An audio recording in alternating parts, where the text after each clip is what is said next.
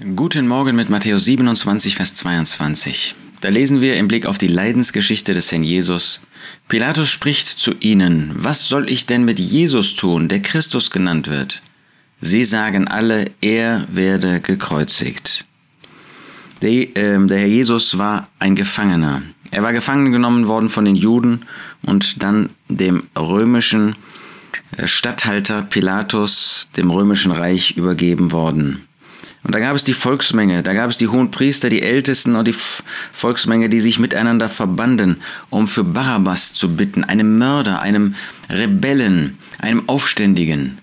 Und Pilatus fragt sie, aber was soll ich denn mit Jesus tun? Er hatte erkannt, dass der Herr Jesus jemand war, der vollkommen ist, der gerecht ist, der nur des Neides wegen überliefert worden ist. Und so fragt er fast unschuldig, was soll ich denn mit Jesus tun? Ihr wollt doch nicht denjenigen, der euch so viele Wunder geschenkt hat, denjenigen, der gerecht ist, denjenigen, an dem man unmöglich eigentlich eine Schuld feststellen konnte. Ihr wollt doch den nicht beseitigen, verurteilen lassen? Was soll ich denn mit Jesus tun, der Christus genannt wird? Christus, das war natürlich für sie jetzt ein Affront. Christus, das ist der Messias, das ist derjenige, der von Gott als Messias eingesetzt war, ihr König. Nein, diesen König wollten sie nicht. Sie sagen alle, er werde gekreuzigt. Kurze Zeit später schreien sie, voller Hass, aufgewiegelt durch den Teufel, kreuzige, kreuzige ihn. Hier sagen sie alle, er werde gekreuzigt.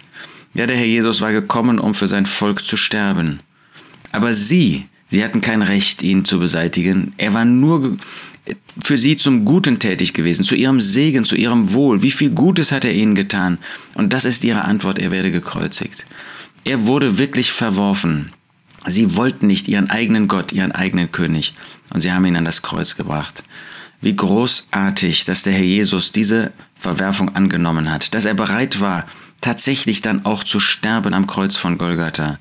Diese diesen Weg bis zum Äußersten zu gehen, der dem Ratschluss Gottes entsprach, nämlich am Kreuz für sein Volk und auch für uns zu sterben. Wir denken mit einem Herzen der Dankbarkeit, auch der Anbetung, auch des Mitempfindens, was dort auf ihn gekommen ist. Wir fallen in unseren Herzen nieder vor unserem Retter, vor unserem Heiland.